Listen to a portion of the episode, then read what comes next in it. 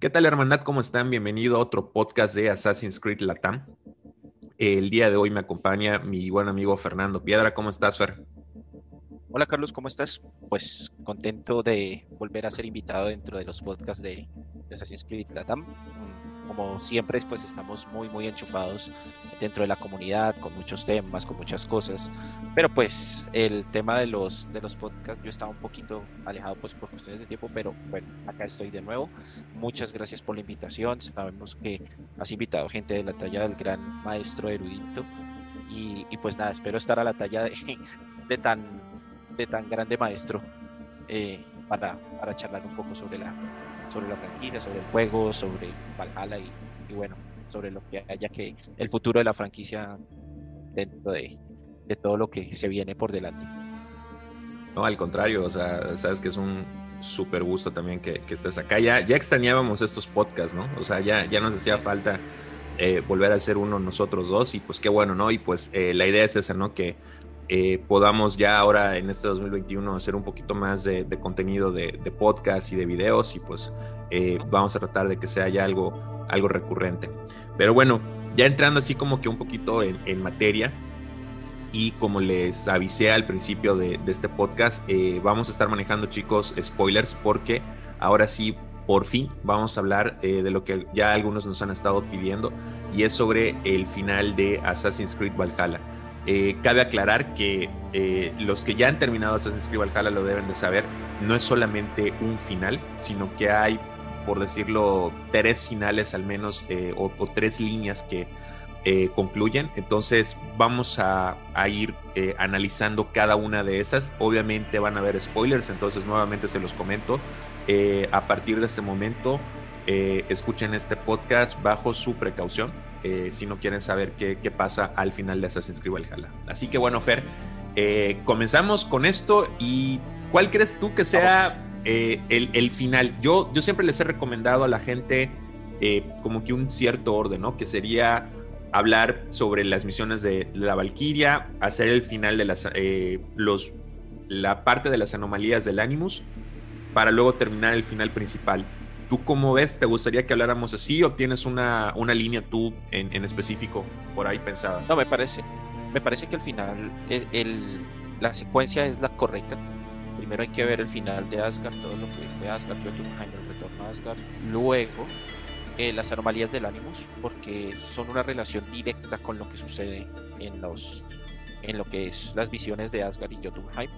Y eh, luego ya está el final completo porque si tú no tienes esta secuencia te vas a de pronto quedas un poco perdido con respecto a lo que fue el, el final completo. Entonces digamos que si lo haces eh, Jotun, Asgard Jotunheim y luego el final de la época actual o sea el final final del juego y luego en las anomalías eh, hay un corte como complejo dentro de, de las dos cosas. Si lo secuencias de esa manera, va a ser un final mucho más claro y va a haber muchísimo más, digamos, hype por el, por el final que se ve dentro del, de la época actual.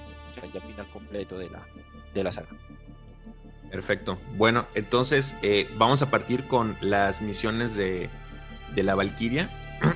Esto, de algún modo, ya lo habíamos platicado eh, con, con, con, con, Erudito, pero no, no lo vimos desde este otro enfoque, que era el tema canon de, de, los Sabors. Entonces, eh, vamos ahorita a centrarnos en lo que pasó exactamente en, en, el final.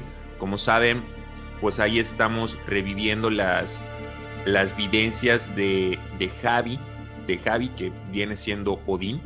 Y recuerdan un poco lo que había comentado Erudito, que este es una especie de regresión, como una especie de animus natural. De hecho, eh, Erudito nos hizo una gran referencia de que esto ya lo habíamos visto incluso en Revelation, Warren Beatty, que había hablado en Revelations acerca de, de, que se podía hacer este tipo de cosas. Entonces, estamos viviendo los recuerdos de, de Javi, de eh, Odín. Y llegamos a un punto en el que nos topamos, Fernando, con una cantidad enorme, brutal, de referencias de la primera civilización, de el paralelismo que hay entre Odín y Eivor y hacia eh, lo, que, lo que viene en la franquicia. ¿Cómo, cómo ves este, este final, que, fue algo, ¿cuántas, ¿cuánto tiempo nos habrá llevado ese arco? Unas ocho horas, todo, o sea, Asgard y... Más o menos. Jotunheim y luego regresar a Asgard hasta vencer a... Ahí, se le olvidó a... Fenrir. A Fenrir. Hasta vencer a Fenrir y ya determinar el final sin más o menos unas ocho horas. Eh, explorando y escalando y haciendo las misiones y peleando, porque pues digamos las peleas de Asgard en mi opinión son las más complejas. Desde el primer gigante, el gigante que construye la muralla, hasta él, hasta la luego la pelea contra el padre de eh, ¿es que se llama? Bueno, eh, Minerva. Y eh, luego la, el regreso a, YouTube y la pelea contra Fenrir, que también es bastante, bastante dura. Asgard. digamos que toma Asgard, sí, hasta Asgard con la pelea contra Fenrir y pues la pelea en sí es bastante compleja porque se requiere mucho nivel para poderlo vencer, digamos, fácilmente. digamos que entre las misiones principales en toda la exploración de Asgard y de vuelta a Asgard más o menos toma unas 7-8 horas de, de recorrido. Y eh, creo que es, este es la, para mí, es yo creo que la, la mejor historia de, del, juego. O sea, no, no porque las otras no sean interesantes, las otras están al, nivel, pero eh, creo que esa es la historia más lineal que tenemos dentro de la saga porque no hay tan, tanto elemento secundario alrededor, entonces lo pudimos asimilar mucho mejor y sobre todo también por todo el peso que trae, ya no solo para Valhalla, Fernando, sino para toda la franquicia de, Assassin's Creed. O sea, esto sí. dio casi un vuelco de 180 grados con, con, todo lo que, lo que vimos y, pudimos entender. ¿A ti qué, qué, te deja este final? ¿Qué, ¿Qué te pareció? Wow, es un final lleno de referencias parece que es un final completamente lleno de referencias. Si tú has jugado los anteriores juegos, vas a estar señalando referencias y referencias y referencias. Que, por ejemplo, bueno, eh, en el primero ya vemos a Javi, se establecen los personajes.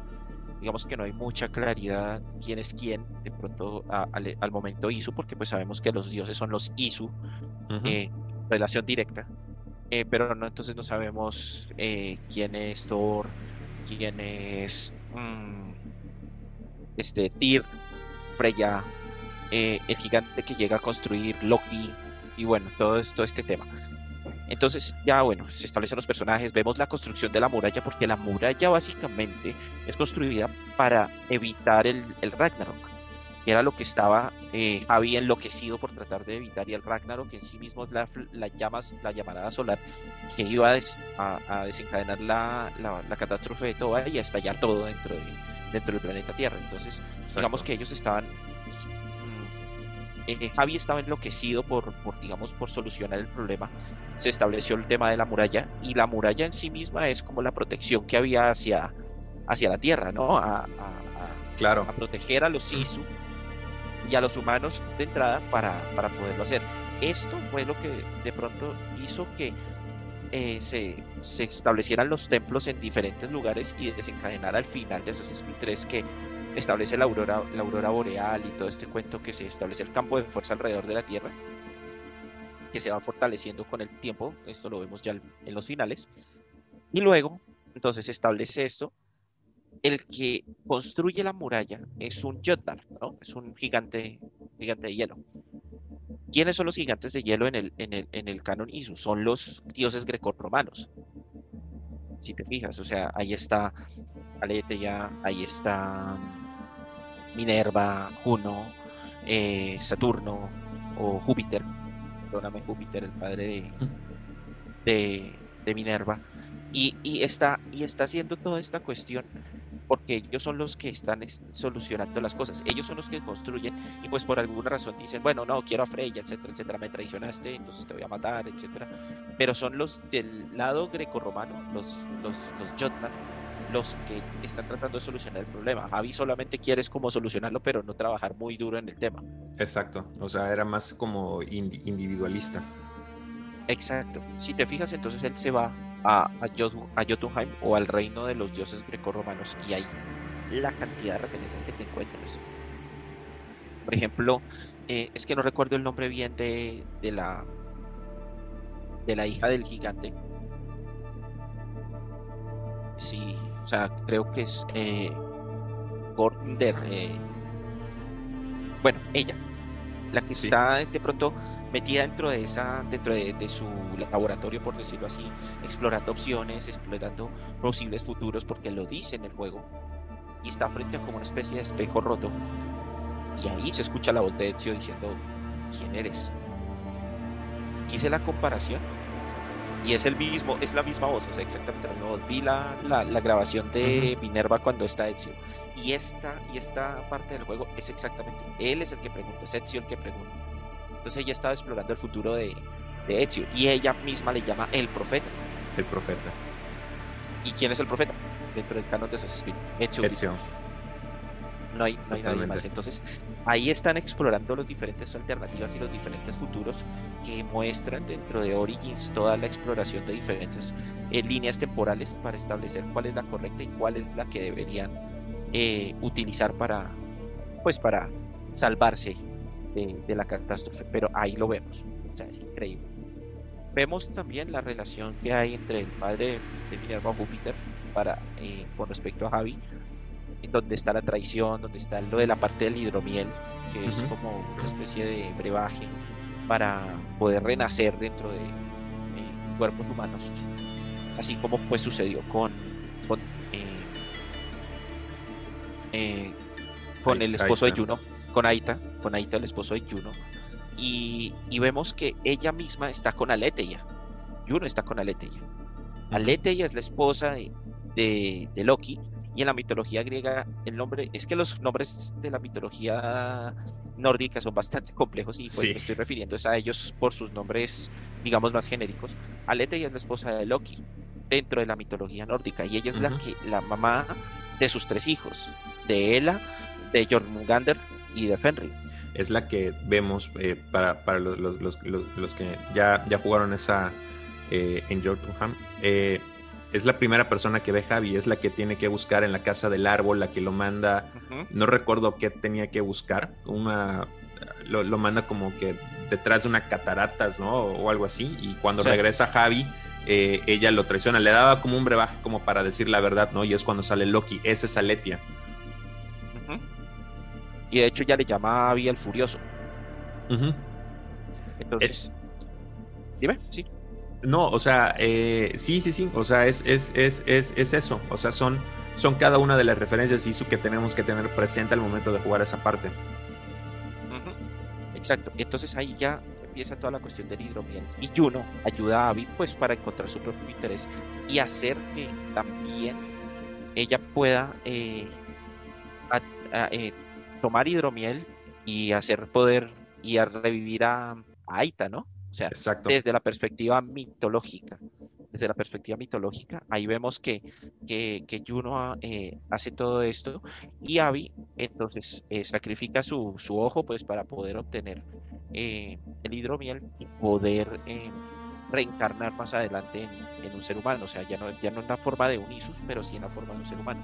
Y vemos entonces que ahí, ahí comienza toda la cuestión y en el final de, del regreso de, de Asgard vemos que ellos están en el frente al, al Yggdrasil y hay varias, varias como caras que están como siendo cargadas de la personalidad o del poder de, de los dioses y, y, ahí es donde se establece toda la cuestión de la reencarnación. Entonces, a ti volvemos, dice, renaceremos en, de ese árbol y se van a enfrentar ya contra, contra la catástrofe eh, de Toba.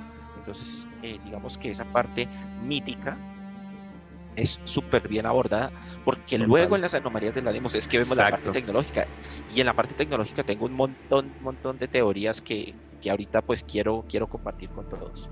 No, y sobre todo eh, es la, la, parte, la parte de las, de, las anomalías es, es algo que me, me voló la, la, cabeza porque eh, si, si entendimos bien lo que pasó, eh, en ahorita lo, que comenta Fernando en, las visiones de, Eivor, lo que vemos en las anomalías de Animus al final se trata eh, nada más nada menos que exactamente lo mismo, pero ya no estamos viendo lo que interpretó Eivor. O sea, porque lo que vio Eivor no es que, como, saben, la mitología en Assassin's Creed no, no existe. O sea, no es que, por ejemplo, en Odyssey hayan, hayan existido los dioses griegos o los dioses grecorromanos. Lo que existieron son los Isu.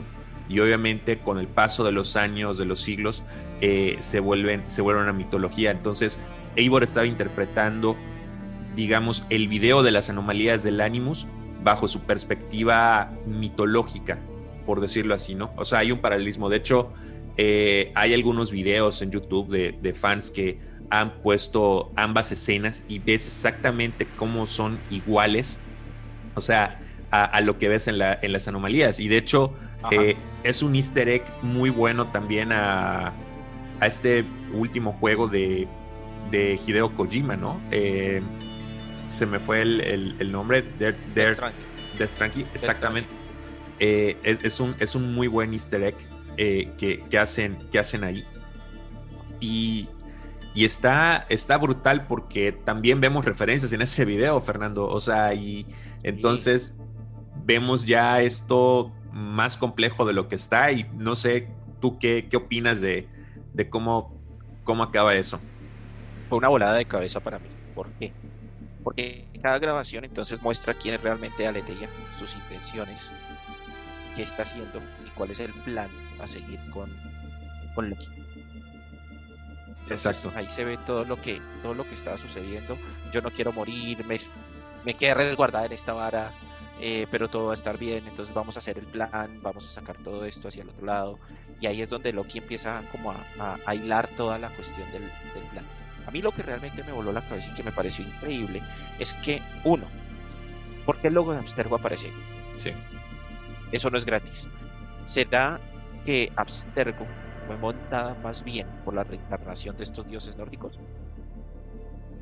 Y entonces estarían jugando a favor de ellos. Exacto. O sea, si está el logo de Abstergo es porque ellos ya tienen el conocimiento y porque ese, ese logo ya es más viejo de lo que nosotros nos imaginamos y que no es nada, nada en otro mundo y nada nuevo. Entonces, ¿quién puede ser o, o, quién o cuál dios nórdico Isu o reencarnación de Isu está detrás de todo esto? Está detrás de Abstergo. No puede ser Loki porque él estaba colgado de, Exacto. del Animus, del Animus Isu eh, mientras Abstergo se fundaba. Entonces, alguno de los dioses, ya sea Odín, o ya sea Thor, o ya sea Tyr, o Freya, no lo sé, es el que empezaron en la cuestión de, de Abstergo. Porque ese logo es inconfundible y ahí estaba dentro de, la, dentro de ese video en los botones de los cuando estaban empezando a hacer toda la cuestión de la reencarnación. Entonces puede que algún dios nórdico esté detrás de algún Isu, esté atrás de, de la fundación de Abstergo para sus propósitos. Controlar la humanidad nuevamente, hacer toda esta cuestión. Número 2. Otsover, que no apareció en este, en este final. Y que hay una grabación dañada en el computador de Leia en la, en la papelera podría ser un dios nórdico reencarnado? Yo, yo lo que lo que también me, imagino es que eh, aquí podríamos entrar en, en, un tema en el que posiblemente estemos viendo el lado de o, el entendimiento del conflicto que ha habido desde siempre entre asesinos y templarios. Es decir, nosotros hemos estado viendo la forma en cómo los ISU han tratado de salvar al mundo. Vamos a, vamos a entenderlo. Siempre hemos, siempre hemos aplicado que eh, la lucha de, Assassin's Creed o la trama de Assassin's Creed es el conflicto de asesinos y templarios en el presente. ¿Ok? Y pues el Animus es como eh, una herramienta necesaria para poder resolver cosas en el presente aprendiendo del pasado.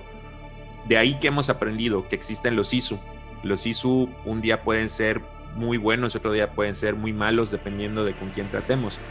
Pero al final siempre ellos lo que han tratado de hacer es de salvar, digamos, al, planeta, ahora sí, no, no hay otra forma de decirlo, al planeta Tierra de la catástrofe solar, a través de los siglos y milenios prácticamente. Entonces, hemos visto una facción de los ISU que, digamos que ellos son los que decidieron, por, por decirlo de algún modo, crear a los Assassins.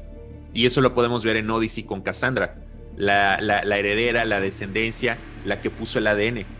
Quizás ahora, por lo que vimos en Jotunheim y el conflicto entre Javi y, el, y el gigante, podemos ver el otro lado de, de Abstergo y que al final los templarios, más allá de que son buenos o son malos, simplemente es el instrumento por el que estos dioses Isu o, estas reencarnaciones Isu eh, quieren hacer su, propio trabajo. Entonces es una perspectiva, es una perspectiva Isu.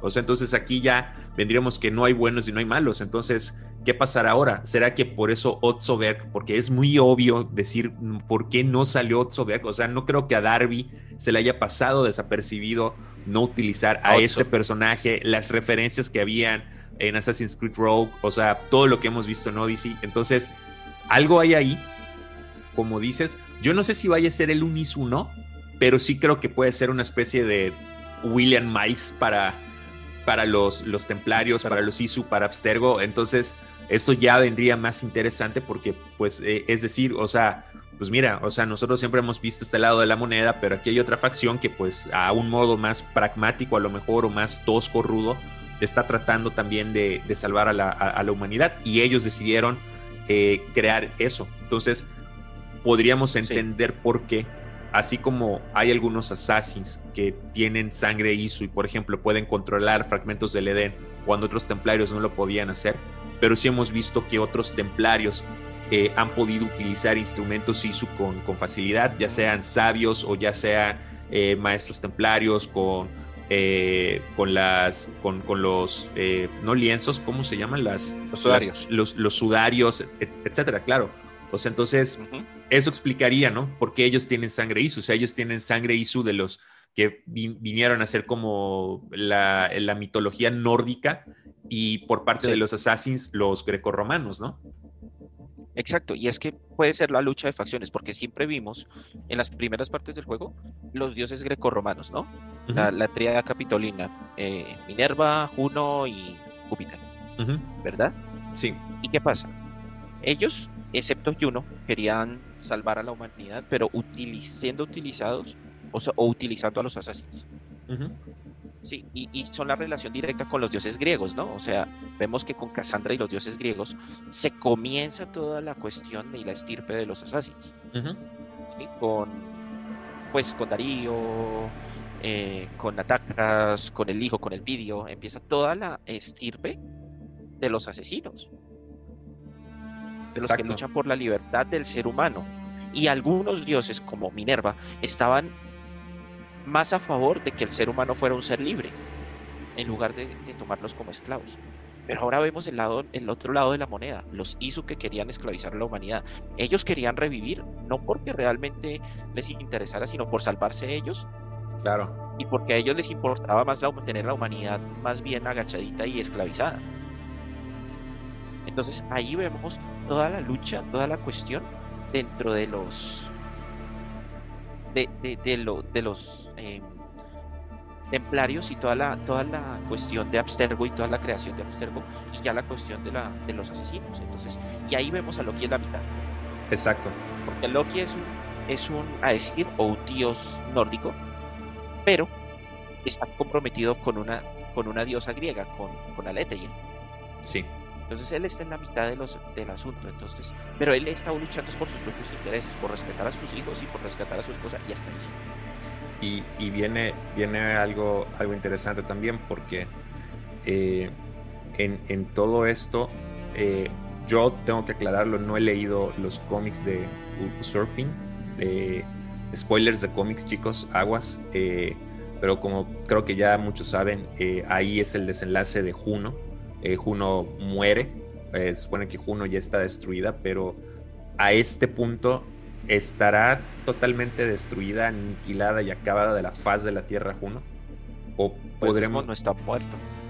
A eso vamos ahorita, vamos, vamos justamente a eso, pero, pero no nos, pero, pero aquí viene, viene algo interesante, porque entonces, eh, si Juno, si Juno pudiera revivir, o sea, eh, ¿Cómo, cómo podría ella, eh, de pronto, porque la, teoría que tenía, creo que te la, había platicado, es, ¿será de pronto que los assassins o los templarios tengan que depender de Juno para derrotar a Loki, o a lo mejor los templarios y los assassins tengan que unir fuerzas para derrotar a, Loki. Veremos de pronto darle la mano a Otso y eh, que Otso le dé la mano a William Miles y trabajen juntos por un tiempo. O sea, que, o sea, las posibilidades de historias que se vienen son, son brutales. O sea, son, son infinitas. Y, Fernando, fíjate, o sea, de todas las teorías que ya hicimos, y en ningún momento hemos dicho, oye, eh, seguramente la próxima época histórica, un asesino, un templario, o sea,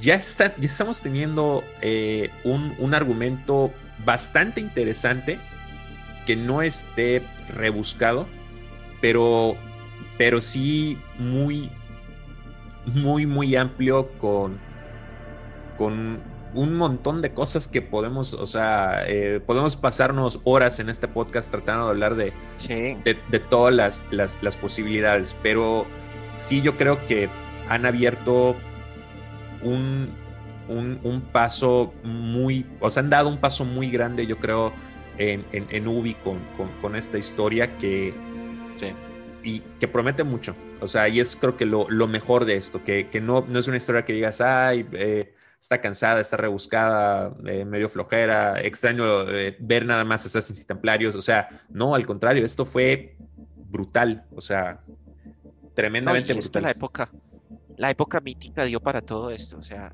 te revelaron quiénes eran los dioses, quiénes eran eh, los Isu y lo que hablábamos en, en el live hace unos días. es es que es toda esa cuestión, toda esa profundidad dentro de todo lo que fueron los ISUL, sus propósitos, sus metas, sus objetivos, por ejemplo, el proyecto Olimpo, todo lo que Juno hizo, lo que Aita hizo, que por qué los expulsaron, para dónde se fueron, estuvieron escondidos durante mucho tiempo, se apoyó en Alete y Juno para poder eh, realizar o cumplir sus objetivos, porque ya en ese momento Aita estaba, estaba muerto. Entonces, eh, se ve toda, toda esa mezcla y toda esta cuestión. Y teorías hay muchísimas. De hecho, podría ser porque Loki no es un asesino. No, para nada. O sea, y... O sea, Basim se coló, Loki se coló dentro de los asesinos para hacer cumplir sus objetivos. Sí, totalmente. O sea, le da, le, da, igual. O sea, lo que, lo que todavía no, no termino de, entender, y vamos ahorita a un, un poquito esa parte su, objetivo principal. O sea, porque ahorita, como ven, o sea, ya estamos hablando del, primer final, por decirlo así, o, del primer, o, de la primera historia que nos presenta Assassin's Creed. Que es la historia a lo mejor más compleja porque está tras bambalinas. Y sí hay que estar muy pendiente y, ser. Eh, no un ducho de Lord, pero sí conocer muchos conceptos o, cosas que han sucedido, incluso más allá de, de los videojuegos. Pero bueno, Viene el final después, eh, más. Yo, yo diría que el, el, final más. Eh, no, ni siquiera sé cómo puedo llamar este, este final. Es el final más épico, el final más asombroso, mágico, brutal. Porque vamos a hablar del final del presente. O sea, eh, para que pongamos otra vez en contexto, chicos, eh, Eivor se va, cuando terminan las alianzas y Sigurd le pide a Eivor regresar a, Noruega, eh, entran a un templo Isu y ahí se desencadena una batalla ahí muy loca entre Sigurd, entre Basim, que ahí es cuando descubrimos que Basim eh, era la reencarnación de Loki. Está luchando con él, eh, lo, lo matan. Y bueno, que bueno, no lo matan, ah, eh, no, no, no lo matan, sino que simplemente ah, vemos, vemos en ese templo lo, que decía Fernando, es como una, no, no sé si es como un Animus como tal, porque lo que hace es crearte una especie de realidad alternativa, ¿no? O sea, es así como, bueno, si ahorita están viendo WandaVision, imagínense que es como el campo de, de WandaVision, en donde te pones a hacer, en, donde todo es una realidad alterna creada por, en este caso, por esta máquina, ¿no? Entonces, eh, digamos que Eivor y Sigurd logran salir de esa máquina, pero ponen en suspensión, como mencionaba Fernando, a Basim, y Basim se, se queda en esa simulación, o sea, y pues nos quedamos en eso hasta que eh, pasa algo en el presente, Fer. Bueno, empezando, puede que el principio del Animus es, exactamente el mismo, porque el Animus es una máquina para reproducir simulaciones. Que sea mucho más avanzado y te reproduzca simulaciones de las que tú quieras es otra cosa, porque son los ISO. Claro. Pero mira los principios. Ahí estaba el Animus de Assassin's Creed, la película. Sí. Ahí lo encontramos. Ese es el Animus de Assassin's Creed, la película. Pero entonces, ¿quién se inventó? Warren Beatty que empezó a inventarse el Animus, pero ¿quién lo guió? Porque de pronto la tecnología en, este, en el momento en que Warren Beatty crea el Animus, que es más o menos en los 70, 60, las primeras versiones del Animus, eh, ¿quién, ¿quién, es el que, el, que le da las pautas para crear el Animus? En los cómics de Conspiracy vemos también The Clock, que son como los principios del Animus, hacer regresiones en el tiempo y todo esto. ¿Sí? ¿Quién les da los principios? Tiene que ser alguien que conociera esa tecnología de mucho tiempo. Yo creo que ahí eh, son los Sisun que obviamente están mandándole mensajes de manera sutil, o sea, como una idea, ¿no? O sea, eh, eh, por ejemplo, en la, digamos que en, las religiones, por ejemplo, cuando te hablan del concepto del demonio, ¿no? De cómo te implanta el bien, o sea, no es que el, el demonio te, te diga, oye, haz, esto, no roba y todo, o sea, sino que te planta una pequeña idea así como que tengo hambre o necesito dinero y, o sea, te va, te va hilando, ¿no? O sea, cuando te das cuenta ya estás cometiendo lo que en el cristianismo, catolicismo se considera pecado, ¿no? Entonces yo me imagino una idea a los Sisu metiéndole esas ideas sutiles, ¿no? A, Warren Beatty y diciéndole, oye, mira, ah, muévele por acá, eh, inserta este programa, eh, aplícalo a esta frecuencia y, de pronto... Lo que puede ser, como dices, lo, que aparentemente es una idea de Warren Beatty, que es una idea que él no se dio cuenta que estaba implantada por los ISO. Y lo que más se acerca al Animus de, los ISO es el de Laila. Es el Animus de Laila porque te permite no conectado tú para ver los recuerdos tuyos o de tus antepasados, sino los recuerdos de cualquier otra persona. Y es exactamente lo que mismo que pasa, crea simulaciones a partir de otras cosas.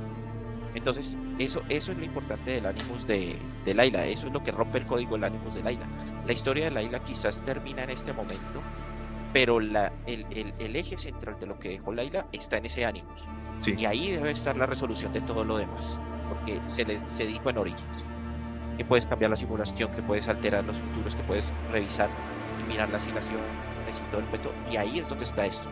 Y Laila, con el lector, que todos lo vimos, o sea, yo lo vi, quedé pasmado de ver esto.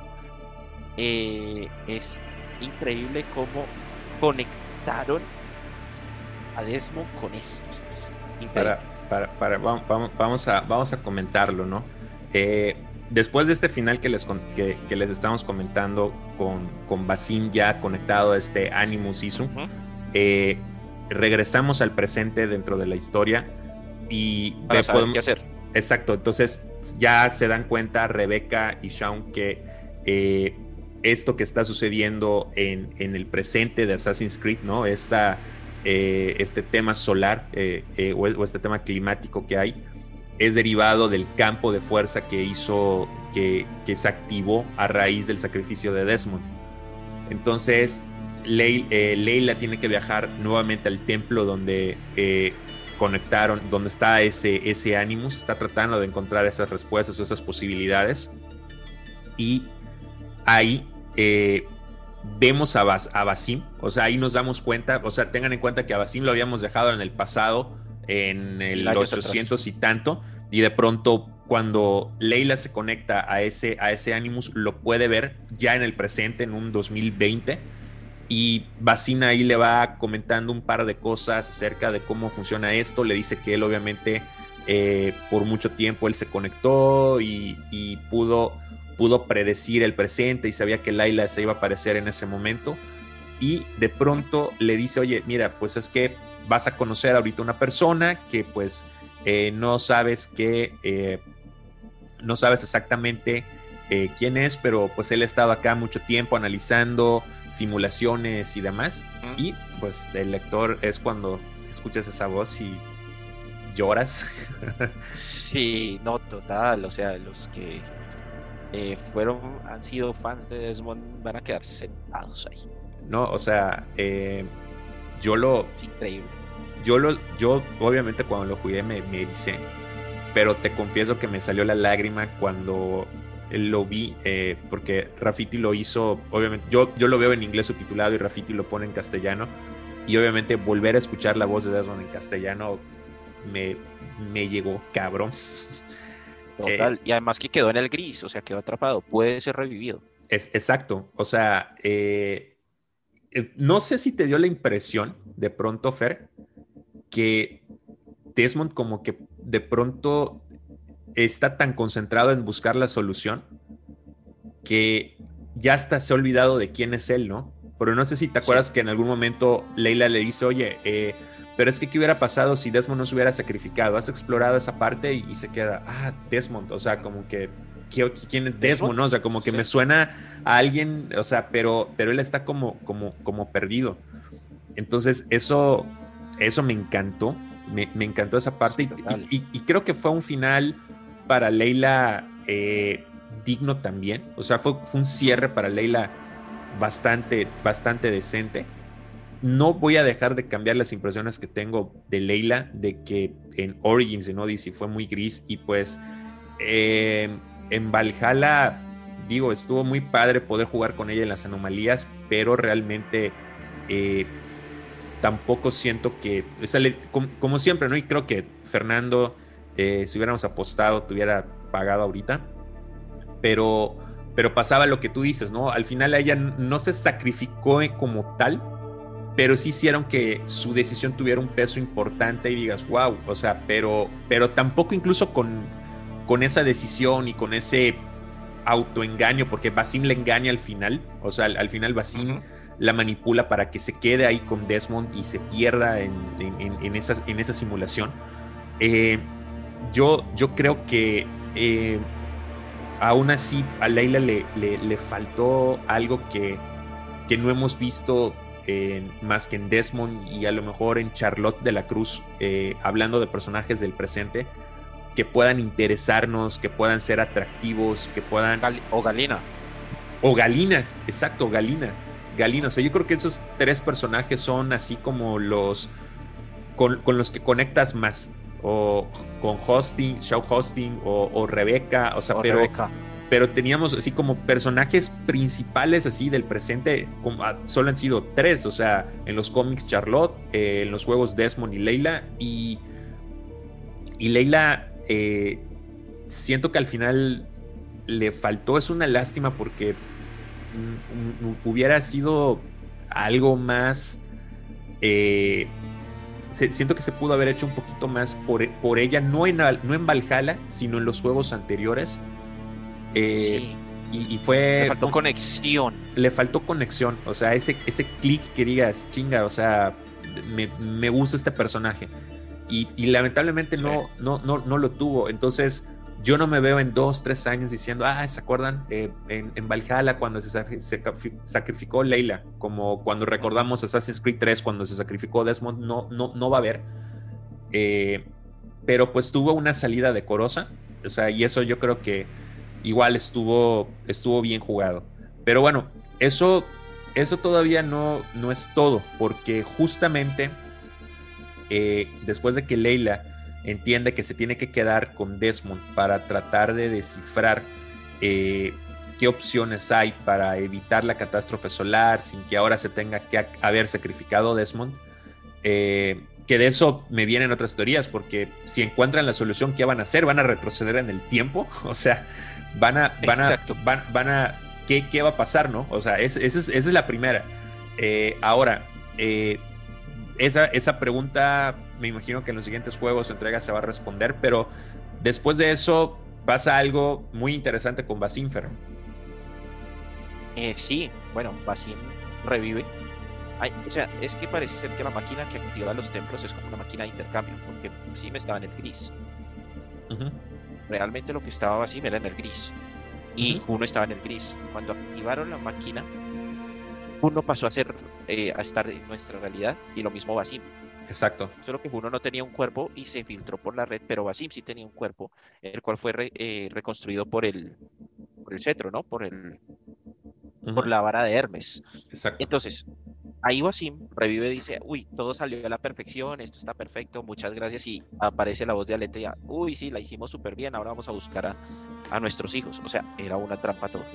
Aletea salió más desgraciada que uno. Sí, pero y nos, más. nos confundió a todos, nos confundió a todos. Totalmente, o sea, de Aletia de ser un Isu amigable, como decían en las grabaciones y, y como el, el, afecto que tenía Leila por, por, por ella, todo se fue a la mierda, literal. Por, pero descarado, por lo menos uno te desea las cosas derecho, ¿no?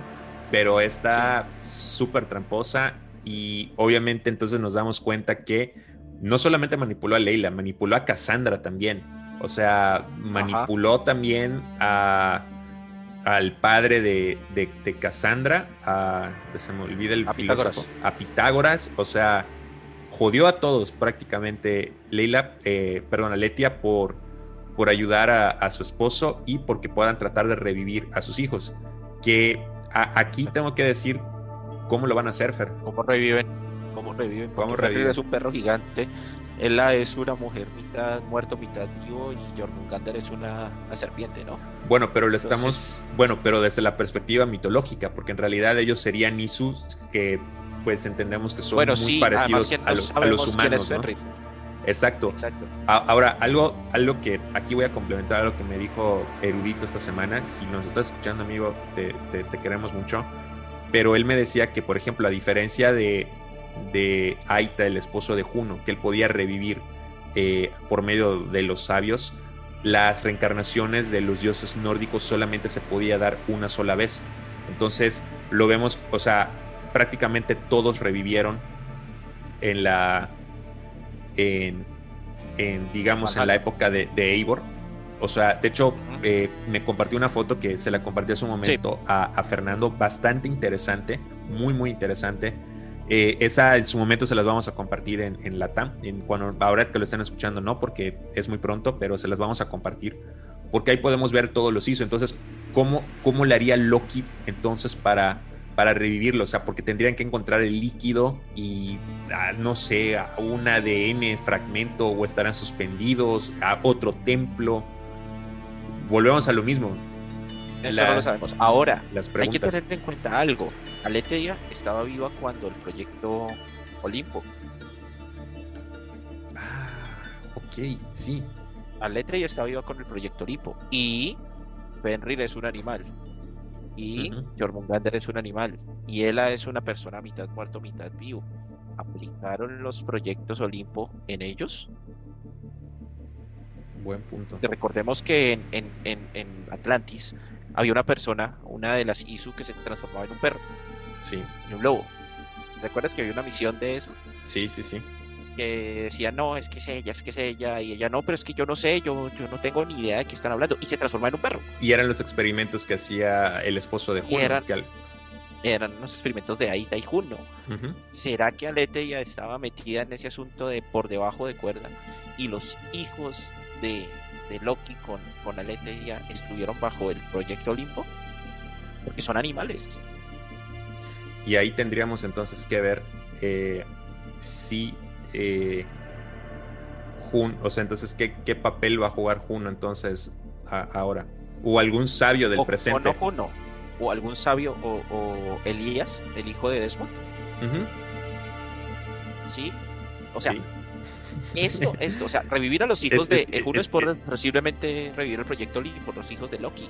Es que las historias están. O sea, Brutales. no, no, no, no, no, o sea, es, es una locura esto, chicos. Es, es una, es, es, una, es, es, una locura. Y, y bueno. Eh, Ahora, recordemos que Fenrir no estaba muerto. Fenrir fue atado. Ah, de, exacto. No se supo más de él. No se supo más de él. Buenísimo, es cierto, es verdad. O sea, entonces puede haber un instrumento entonces, ISU que puedan utilizar como para romper las cadenas que le puso, el, el lazo que le puso Javi, Odín en. en... Buenísimo. Exacto, o sea, hay ahí historia toda la que quieras y yo creo que el desenlace sí. va a ser brutal. Claro. Porque tienen que estar encerrados en algún templo, en algún lugar y pueden ser revividos. O recordemos que el proyecto Olimpo era una persona recogía el, fruto o el, dispositivo y se convertía en el animal. Entonces, están los dispositivos por ahí sueltos.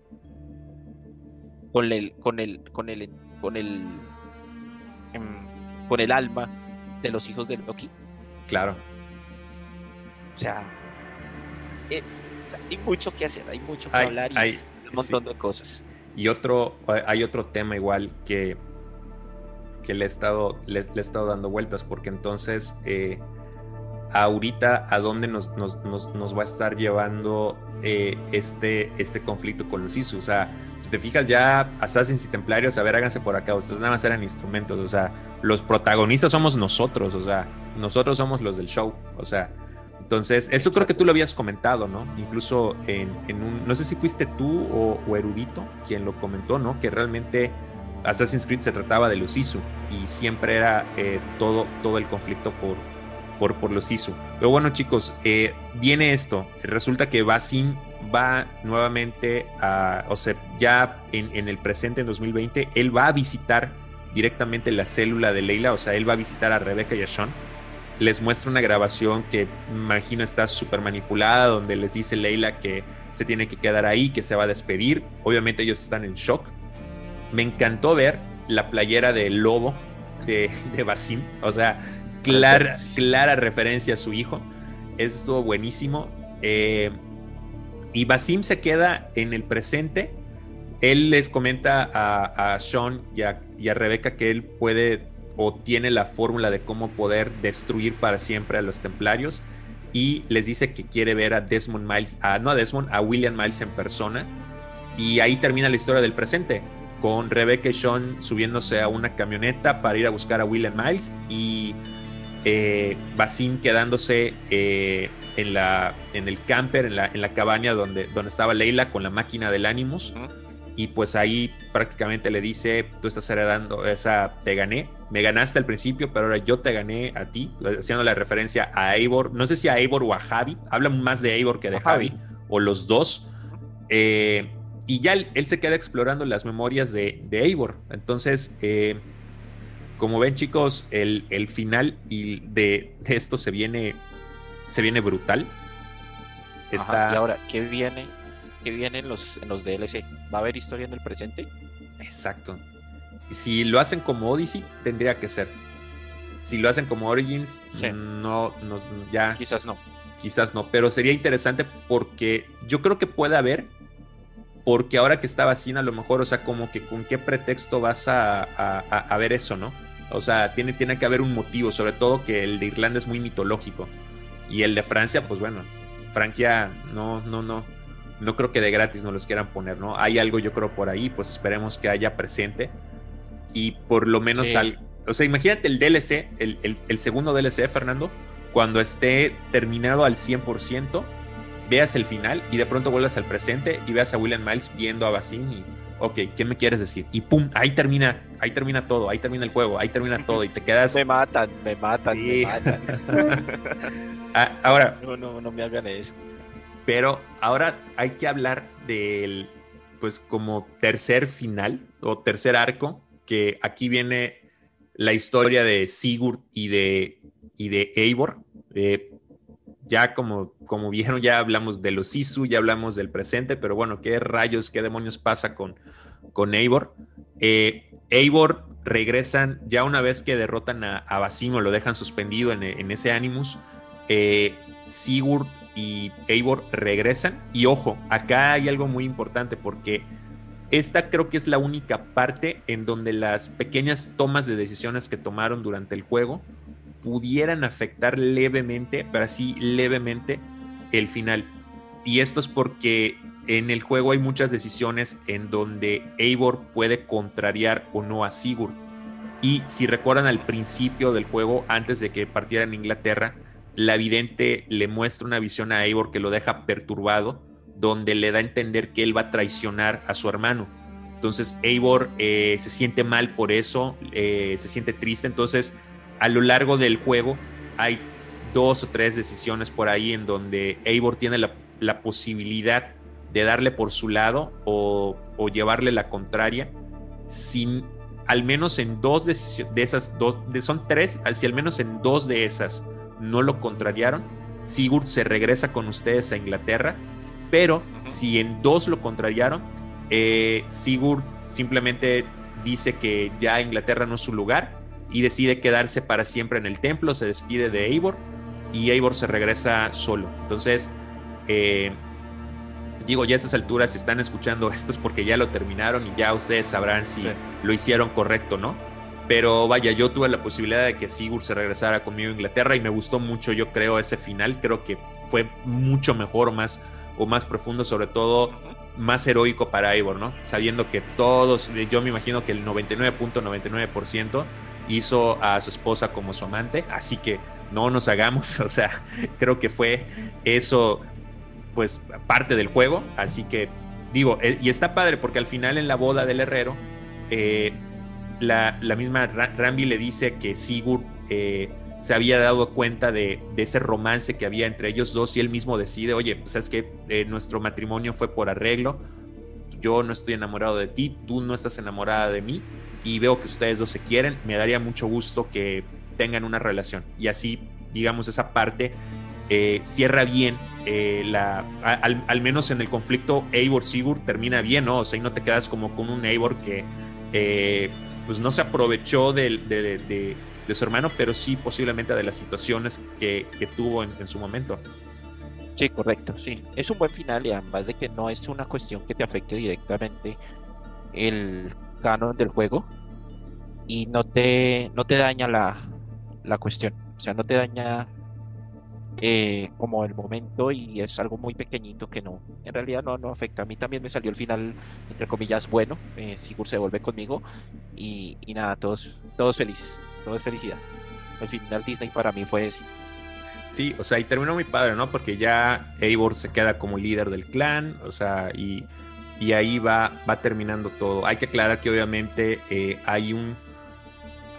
cuando ya regresan a, Inglaterra, Eivor eh, termina ahí de, con, su ejército, eh, hace un llamado a todos sus aliados, lucha contra el rey Alfredo, logran diezmar al rey Alfredo y ya es cuando Eivor se regresa nuevamente a su asentamiento, lo nombran líder del clan y, vivieron felices hasta el próximo DLC. Pero aquí entra otro... Eh, aquí viene la parte sutil, ¿no? Como siempre todo hay, que, hay que comentarlo igual.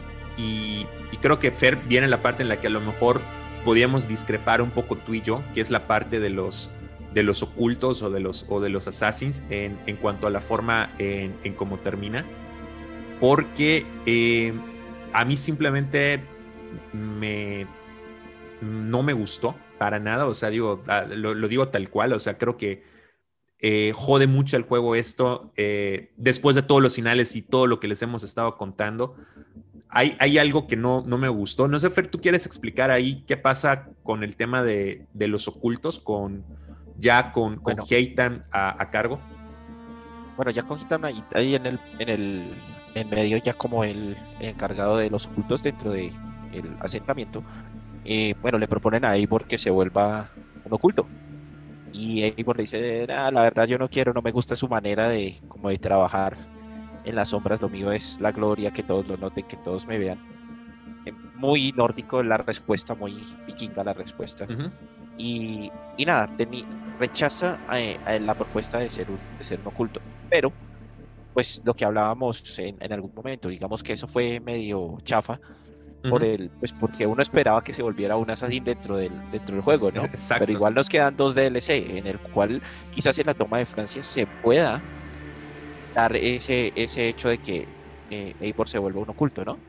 Ahora, si tú te fijas en la tumba de Eivor, en donde está enterrado ahí en el, en el presente, tú ves el esqueleto y la mano donde sostiene la hoja oculta está cubierta por el escudo.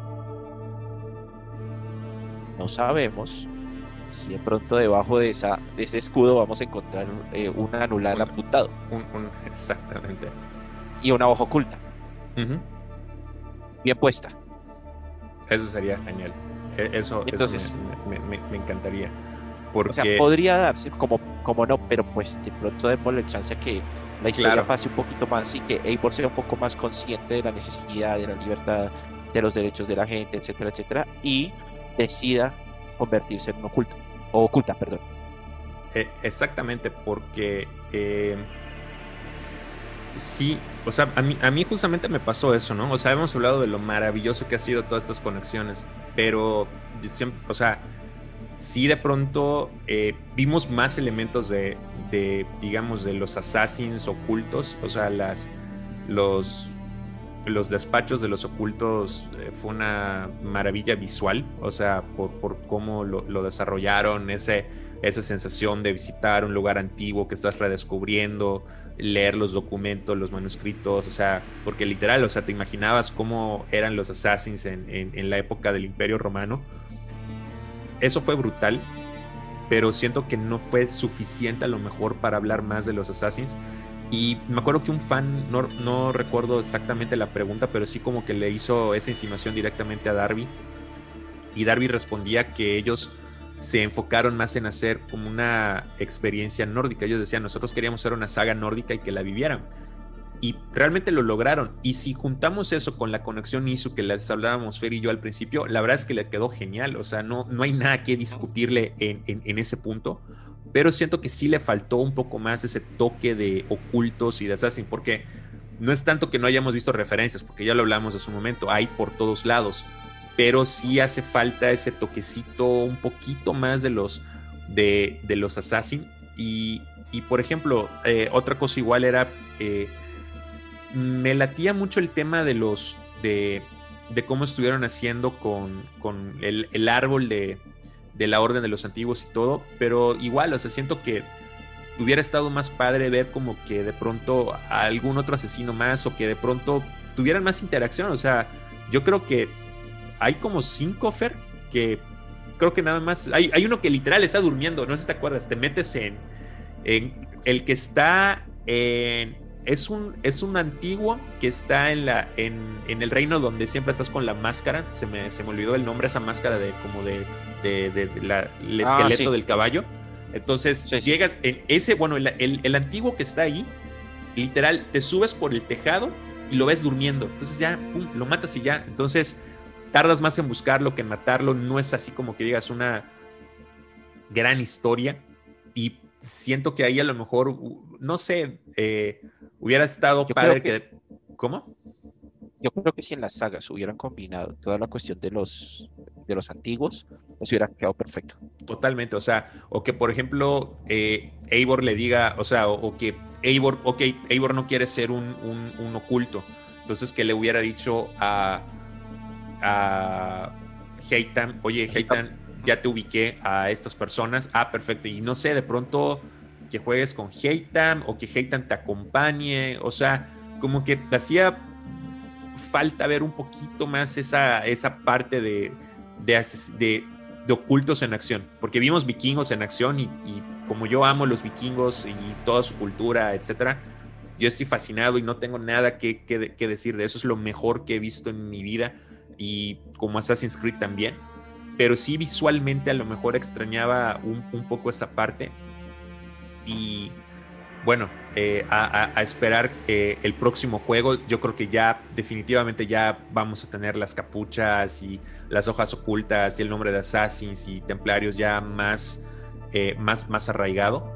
Pero sí, un poquito más que hubieran hecho, un poquito más nada más de ese elemento hubiera quedado, quedado perfecto. Y lo que decía Fer, que Eivor no, no se hizo Assassin igual, o sea, como que, güey, estás jugando con alguien que al final no se decide volver asesino, como que es un poco raro, porque a lo mejor entonces hubiéramos eh, jugado con un personaje, a lo mejor Heitan o a lo mejor un tercer oculto que haya acompañado a Heitan, a Basim, a Sigurd, a Noruega, y que él sea el encargado como de narrar las cosas, que él por eso haya podido matar directamente a los ocultos, eh, etcétera, ¿no? O sea, a lo mejor hubiera sido algo así como para, no sé, eh, a, a hacer, a hacer esa parte, ese toque assassin visual más, más atractivo, pero bueno, vamos a esperar Yo creo a ver. que eso va a salir en el DLC, en los DLC, más que todo en el de, en el de París. En el de París, sí.